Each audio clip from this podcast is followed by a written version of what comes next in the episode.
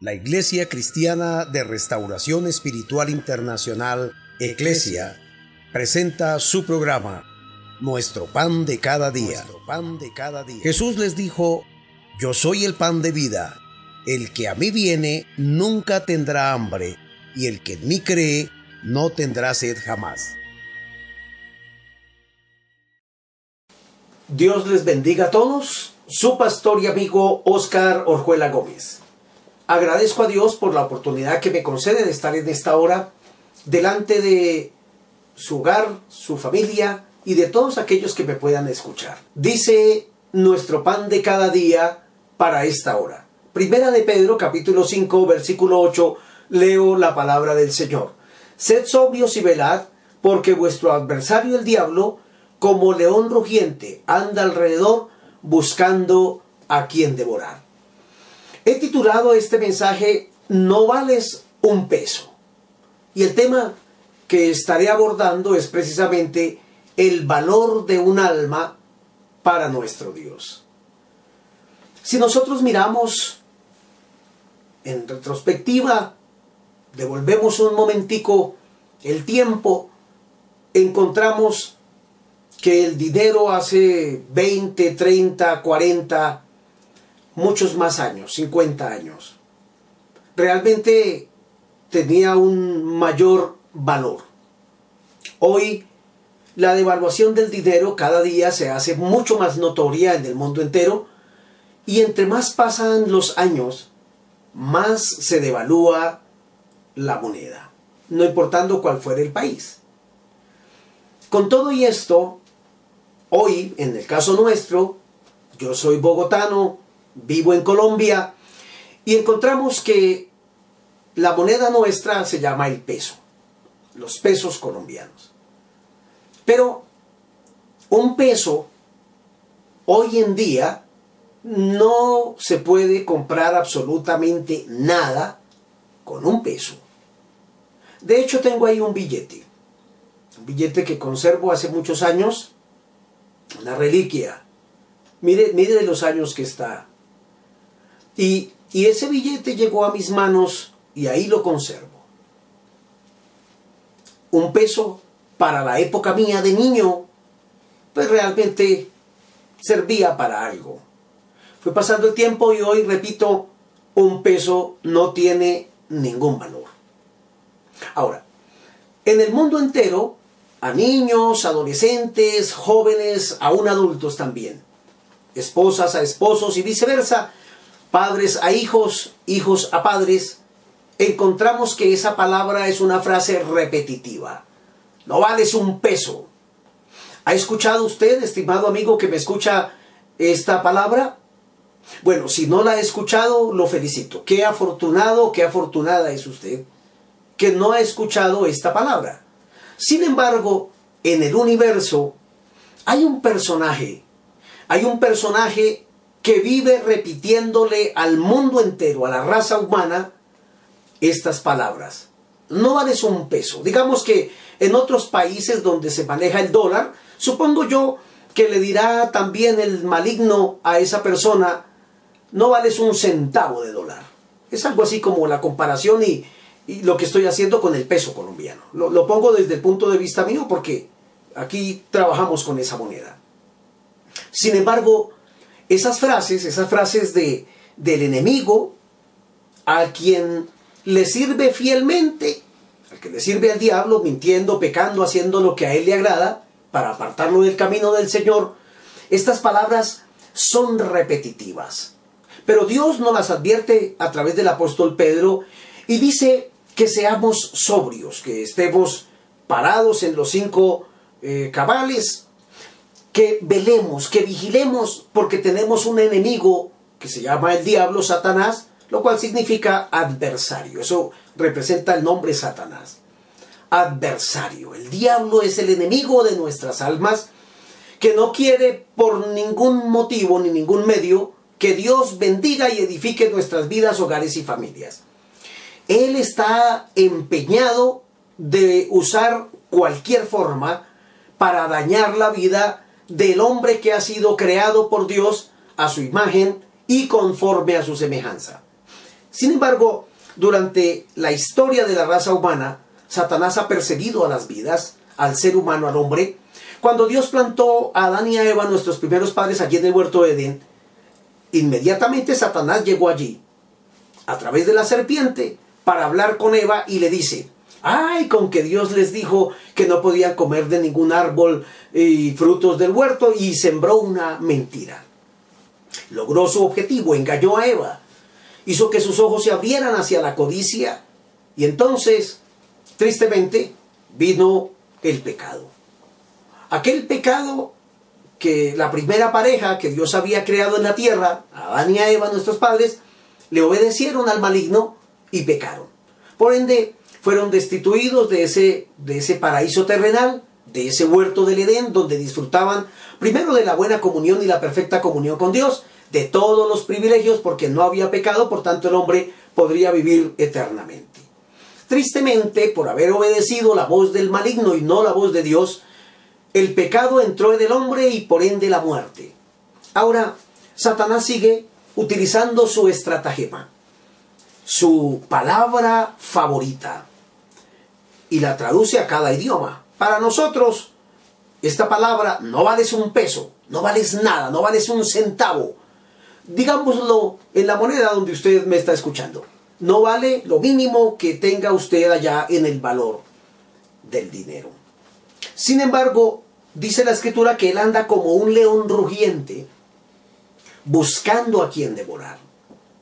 Anda acechando al ser humano, buscando la oportunidad precisa, el momento indicado para poder lanzar a la mente, al corazón del ser humano, una frase aparentemente tan insignificante como el mismo peso en este caso. Pues un peso no vale nada. Pero esa palabra que él utiliza, que no tiene valor, el peso no tiene un valor aquí, un peso no tiene mucho, no vale, no, no puedo comprar nada en Colombia con un peso no me sirve para nada. De hecho, cuando uno va al supermercado y compra algún artículo, y entonces en las, en las vueltas, en el cambio, le sobran 50, 70, 80 pesos, comúnmente el cajero que está registrando la compra con frecuencia nos dice, desea donar esto para alguna institución, qué sé yo. Y para uno, ni siquiera 80, 70, 90 pesos, pues realmente representa mucho. Entonces dice, sí, déjelos así no, no se inmuta. Si no se inmuta por 80, 90 pesos, mucho menos por un peso. Es decir, no me, no me va a quitar ni me va a poner nada.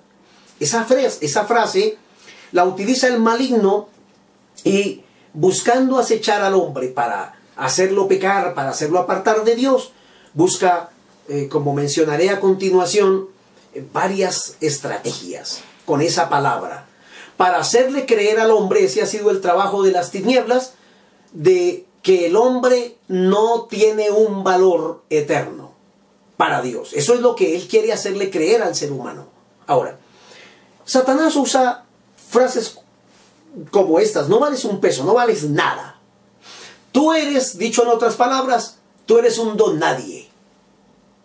Quizá esté hablando en esta hora con alguna persona, sea niño, adolescente, joven, adulto, anciano, y hoy podemos decir a cualquier persona puede haber sido atacada, visitada por el león rugiente a través de esta frase. Eres un don nadie, no vales un peso, no vales un centavo, no vales nada. Cuando él utiliza esto, ya voy a decirle, cuando encuentra una persona sin trabajo, por ende sin dinero y obligatoriamente sin comida, sin alimento. Estamos, el mundo entero, atravesando y peleando una guerra espiritual, con una pandemia, la cual, sin lugar a dudas, déjeme decirlo también de paso, está controlada por el poder de Dios. Y Dios lo ha permitido para que nosotros nos acerquemos a Él y conozcamos su palabra. Sí, es básicamente eso. Sin embargo, cuando ve al hombre sin trabajo, sin dinero, sin alimento, Puede ser que haya alguien que en esta hora diga, bueno, dijeron que se extendió la restricción y va a ir mucho más allá. No van a ser solamente 13, 15, 19 días, un mes, dos, tres meses. Algunos hasta se han atrevido a decir que esta pandemia eh, va a obligar a las naciones a mantenerse escondidas por un, un año. Bueno, reprendemos toda obra de las tinieblas porque quien tiene dominio de todas las cosas en el mundo es nuestro Dios. Sin embargo, Satanás aprovecha esto y es posible que esté hablando con alguien que usted diga, yo he estado pensando en eso y la verdad la única solución que veo es como quitarme la vida. De eso quiero hablar ahora. De aquellas personas que han oído la voz del diablo, de ese león rugiente, cuando los encuentra en esa condición, sin trabajo, sin dinero, sin alimento, sin una provisión. A otros enfermos, llenos de deudas y con enemigos que los acechan. A través posiblemente de las deudas. Y como está enfermo, pues no sabe cómo salir de allí. Entonces también el maligno le visita y le dice, ¿qué va a hacer usted? No hay solución, no hay escapatoria. Yo creo que lo mejor sería acabar con esto. ¿Qué es la frase favorita de él?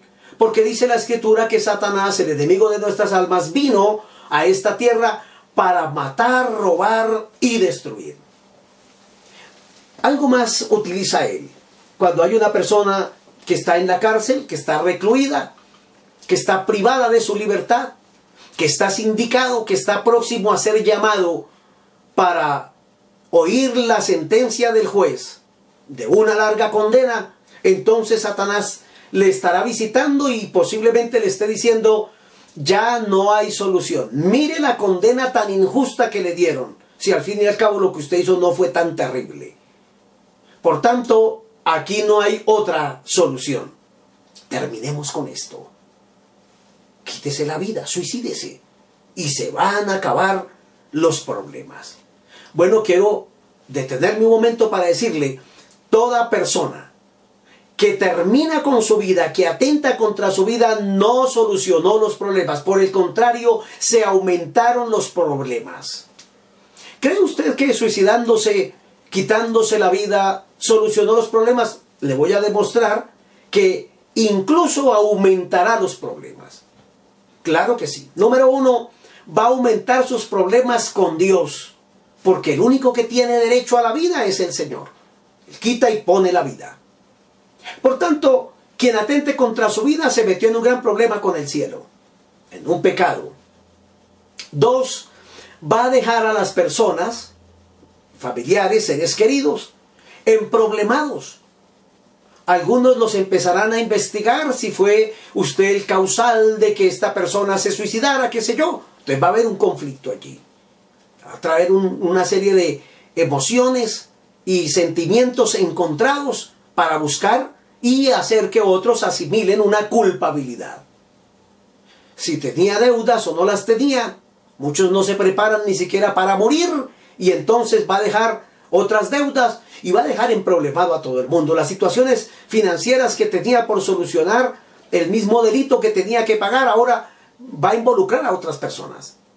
Entonces, él, utiliza, aún en la cárcel, aquella persona que está condenada valga la redundancia, una larga condena, porque su delito lo ha merecido de esa forma y le dice que la solución es quitarse la vida. A otros en la calle los eh, vuelve adictos a las drogas. Solamente pruebe esto. Si no le gusta, lo deja y ya. Tranquilo, nadie lo está obligando. He hablado muchas veces, muchos años, con personas drogaditas Personas que ellos gritan desde el fondo de su alma al que, gracias a Dios, no está involucrado en ese medio y le dicen, ni se le ocurra jamás en la vida probar esto porque nunca saldrá de esta situación. Al que está abandonado o abandonada con muchos hijos, sea hombre o mujer, porque eh, tristemente en esta sociedad suelen suceder ambos casos de esposos y esposas irresponsables que abandonan su hogar, dejan sus hijos, los abandonan, los dejan allí botados y entonces, bien sea el padre o la madre o los hijos que les corresponde quedarse solos o en su defecto que quedaron huérfanos de papá y mamá o de alguno de los dos, cualquiera fuera el caso, Satanás visita también a estas vidas y les dice qué va a hacer de su vida si de quien dependía ya no está. Engaña a muchos para que con el dinero que han adquirido, fortunas, riquezas, pero la ciencia médica le ha dicho está desahuciado. Le quedan tantos días de vida. Lo persigue y le dice, sí, no espere ese momento porque va a ser sobre a todo el mundo. Más bien tómese esta sobredosis, haga aquello y ya. Terminemos este asunto, arreglémoslo. Algunos que les ha permitido tener muchos estudios, pero entran en un momento dado en una confusión. ¿Y ahora yo qué voy a hacer? Digamos que en este momento el ataque frontal de las tinieblas no hace acepción de personas. Visita a unos y a otros y posiblemente esté también hablando con algún pastor que a lo mejor usted en su preocupación, porque Dios nos llamó a un trabajo y a un oficio, a un oficio que vivimos por fe, vivimos por fe de la fidelidad de un pueblo. Ese es el sueldo que Dios nos paga a nosotros, las ofrendas de ese pueblo fiel que ama a Dios. Pero alguno pueda que esté en este momento aún pensando, ¿y yo qué voy a hacer de mi vida? No puedo salir, yo no me voy a morir aquí. Siervo de Dios y creyente que me escucha y quien me esté escuchando, todo el mundo entero en este momento estamos bajo la misma situación y la misma eh, ordenanza a nivel mundial. Con todo, le aseguro, Dios no se ha muerto. A Dios no se le ha partido un brazo, Dios no se quedó ciego, Dios sigue sabiendo dónde vivo, cuáles son mis necesidades y Él tiene el dominio, el poder completo de bendecir cada vida. Pero Satanás visita de igual manera a aquella persona que está atada por una religión. Pero le dice, bueno, y de tanto servirle a Dios, ¿por qué Dios no me habla? porque Dios no me escucha, porque Dios no me responde, porque Dios no me contesta, porque Dios no me abre las puertas, porque Dios no me sana, porque Dios no me liberta, porque Dios no me ayuda, porque Dios no me saca de esta situación, etcétera. Pudiéramos mencionar tantas cosas que en este momento están siendo un bombardeo frecuente a la mente, al corazón, para que la persona eh, se aparte de Dios. Algunos en su amargura, en su desilusión, en su tristeza, quieren suicidarse, matar a otros, terminar con todo. El banco no sé qué me va a decir, me van a, despedir, me van a echar de la casa, me van a desahuciar en el médico, no tengo para el medicamento. Bueno, cualquiera fuere la situación, lo que estoy diciendo es que hay un enemigo que acecha al ser humano, que lo persigue como un león rugiente, diciéndole, no vales un peso, no vales un centavo, no vales nada. Termina ya con esto. Suicídate, quítate la vida, arregla todo y te vas a descansar. Bueno, le tengo una mala noticia. No se va a descansar. Porque la Biblia me dice que los cobardes tampoco heredan el reino de los cielos. Dios nos ha dado a todos los seres humanos la capacidad, dice la palabra del Señor, de no ser probados, no ser tentados más allá de lo que podamos resistir. Por tanto, si ha escuchado, estimado amigo, esa, esas insinuaciones de las tinieblas, Satanás le dice a su mente, a su corazón, que no hay ningún problema, pero lo que él no le dice es que sigue en la eternidad. Ahora, eso es lo que dice las tinieblas. Pero la palabra de Dios dice, y quiero remontarme aquí a un texto, en el capítulo 11, versículo 28 del Evangelio de Mateo. Jesús dijo, venid a mí todos los que estéis trabajados y cargados, y yo os haré descansar.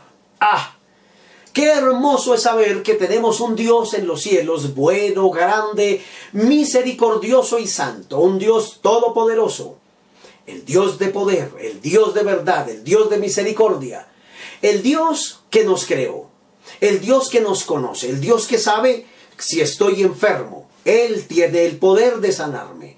El Dios que sabe que necesito una provisión, Él tiene el poder de proveerle de igual manera. El Dios que sabe que está pasando por una adversidad y que las tinieblas han querido venirlo a tocar para ponerle esa depresión.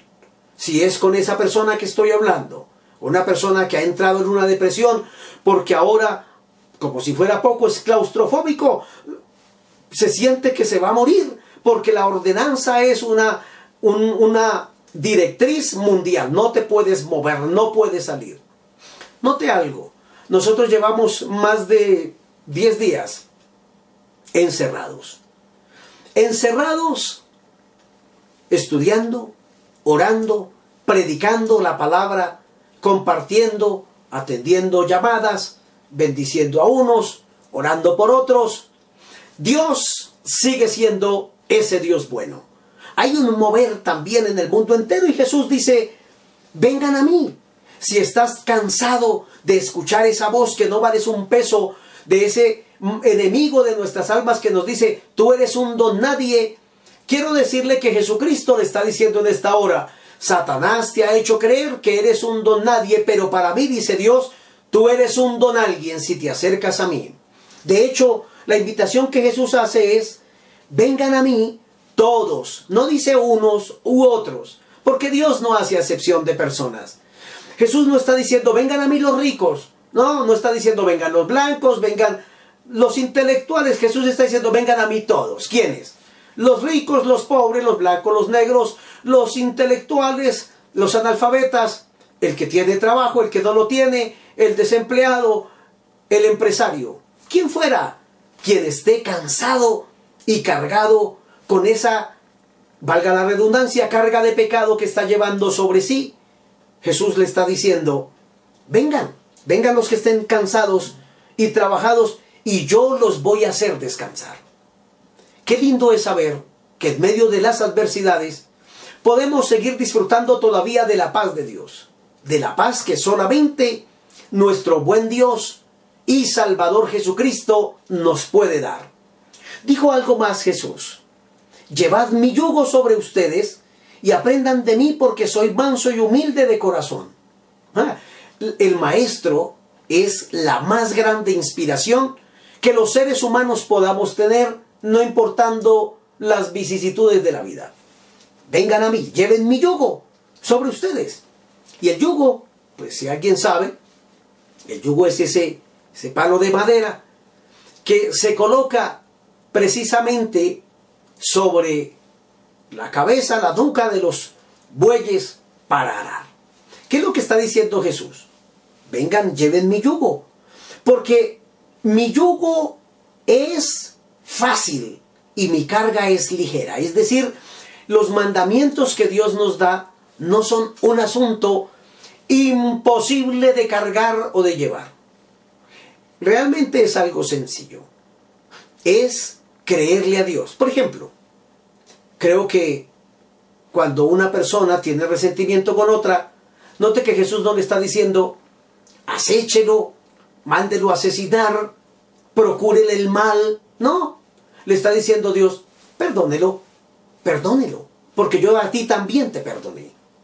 Mm, mire, es un yugo fácil, es una carga ligera. Sí se puede, no es imposible. Es que tengo mucho resentimiento, pastor. Me hicieron mucho daño. Bueno, así como nos han hecho daño, es posible que usted y yo también le hayamos hecho daño a alguien. Si eso es así, así como alguien nos perdonó, pues nosotros debemos perdonar también. Así como Cristo nos perdonó, debemos nosotros perdonar a otro de igual manera. Por tanto, no escuche las palabras de aquel que pretende motivarle a quitarse la vida. Eso no va a solucionar nada.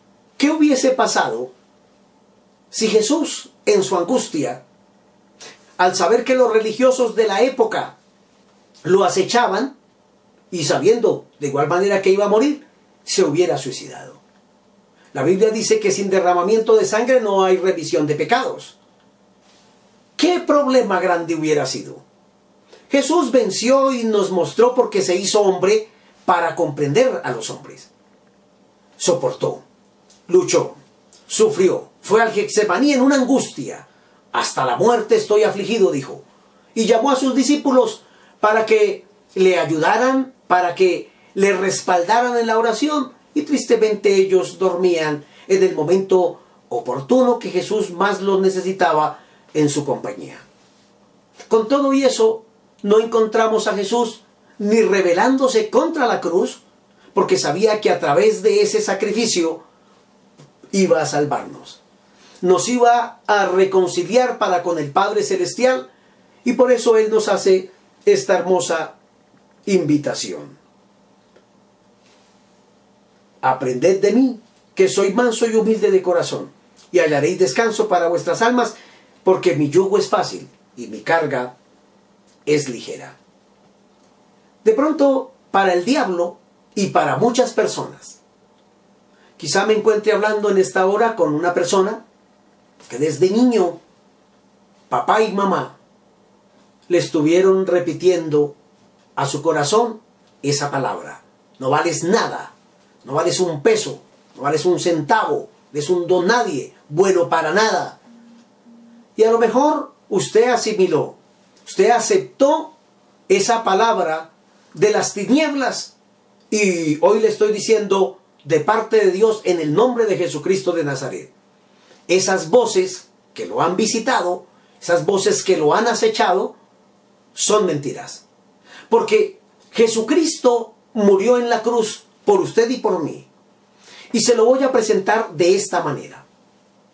Si alguien cree que usted no vale nada, que no sirve para nada, que es lo peor del mundo, que si usted faltara en esta tierra, todo sigue igual, le quiero preguntar algo. Contésteme esto con toda la honestidad de su corazón, para saber qué valor tiene su alma para nuestro Dios. Le pregunto, ¿cree usted que si en el mundo entero no existiera sino una sola persona, usted, cree que Jesucristo hubiese venido de igual manera a entregar su vida en la cruz para poderlo rescatar y salvar? Bien, creo que esa pregunta nos mueve, nos toca. ¿Qué muestra eso? Yo estoy completamente seguro y con frecuencia lo digo en mis predicaciones. Si yo fuese el único ser pecador de esta tierra, estoy 100% seguro que Jesucristo de igual manera hubiese venido para hacer ese sacrificio por mí y haberme salvado y rescatado para que yo tuviera esa comunión perfecta para con el Padre Celestial. Por eso estoy completamente seguro que soy importante para Dios. Y aquí no estoy hablando de orgullo y de prepotencia y arrogancia. Aquí estoy hablando de un valor eterno que Dios le dio a mi alma. Y por ella vino a morir por mí en la cruz. Se despojó de ser Dios y se hizo hombre, se hizo humano. Sufrió. Fue tentado en todo como usted y yo somos tentados. Solamente que Él no pecó y fue a la cruz y enfrentó con valor y con poder a la muerte y al diablo, que también lo acechaba. De hecho, quiero darle un secreto y un misterio que está ahí en la Biblia, para que se dé cuenta el valor tan grande que tiene su alma delante de Dios. Dice la escritura que cuando Jesús estaba muriendo en la cruz, cuando ya estaba crucificado y está derramando hasta su última gota de sangre para poder con esa sangre limpiarnos de todo pecado y de toda maldad y de pasarnos de ser un don nadie a ser un don alguien para Dios, de ser una criatura sencillamente perdida a ser un hijo de Dios, heredero del cielo, entonces Satanás utilizó a la turba y a los principales religiosos de la época y le gritaban, porque Satanás descubrió, ¡Ah! crucifiqué al que puede salvar la humanidad. Y tan pronto derrame toda su última gota de sangre, va a aplastarme la cabeza y va a salvar al que crea en él. Entonces, desesperado, empezó a incitar a la turba, al pueblo y a los mismos que lo habían crucificado y le decían, si eres Dios, bájate de allá, bájate de la cruz y sálvate, sálvate a ti mismo y a los que creían en ti. Tentando a Jesús, para que dejara el sufrimiento, descendiera de la cruz y no nos pudiera salvar. Jesús enmudeció. Jesús no habló. Jesús pronunció unas palabras de angustia. Padre, perdónalos, ellos no saben lo que hacen. ¿Y sabe por qué lo estaba haciendo? Todo por amor a su alma y a mi alma. Enmudeció, cayó. Fue como cordero al matadero, no való. Se quedó callado. ¿Qué muestra eso? pues que estaba pagando un precio, no por una inmundicia, estaba pagando un precio por un alma que para él tiene un valor eterno. Ese es el valor que usted y yo tenemos. Por tanto, si Jesús, siendo Dios, se despojó de su gloria, se hizo hombre y tuvo que padecer y sufrir todo lo que sufrió durante esos 33 años de su vida aquí en la tierra, tiene que ser obligatoriamente que usted y yo para Él tenemos un valor eterno. Por tanto, bote las mentiras del diablo y esa frase, no vales un peso, no vales un peñique, no vales un centavo, no vales nada, eres un don nadie. Tome esas palabras ahora y se lo voy a enseñar a hacer. Para que las haga un nudo, las bote a la basura y reconozca entonces que si Cristo entra en su corazón, Satanás no podrá jamás quitarle la vida en el momento en que Él lo incite para que se suicide.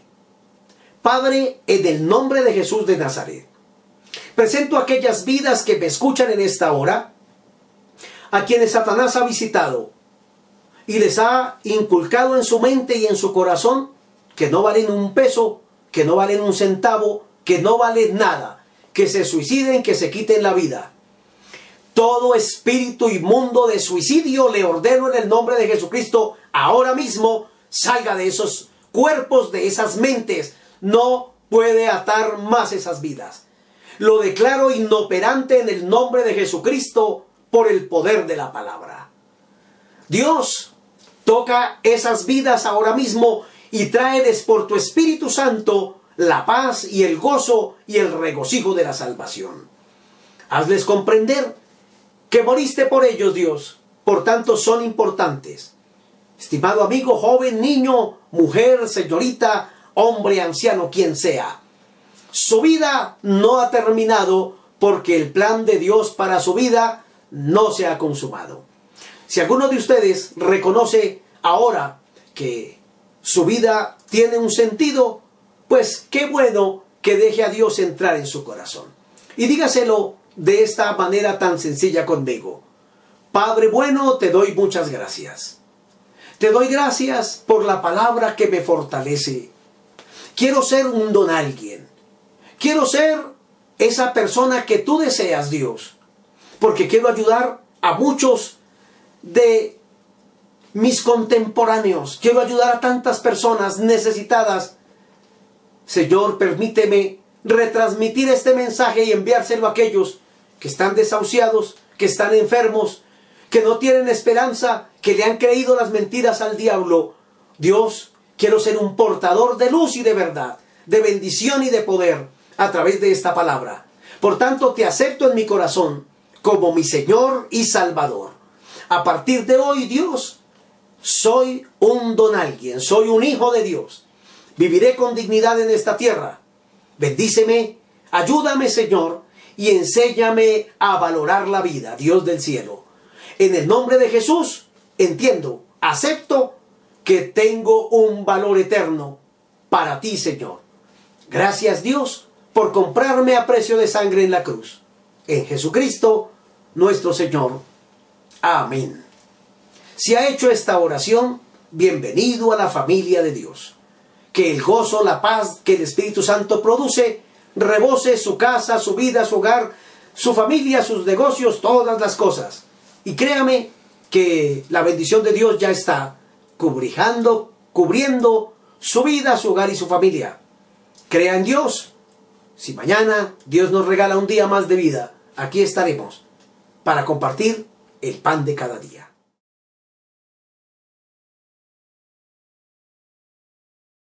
nuestro pan de cada día. pan de cada día. Jesús les dijo, yo soy el pan de vida.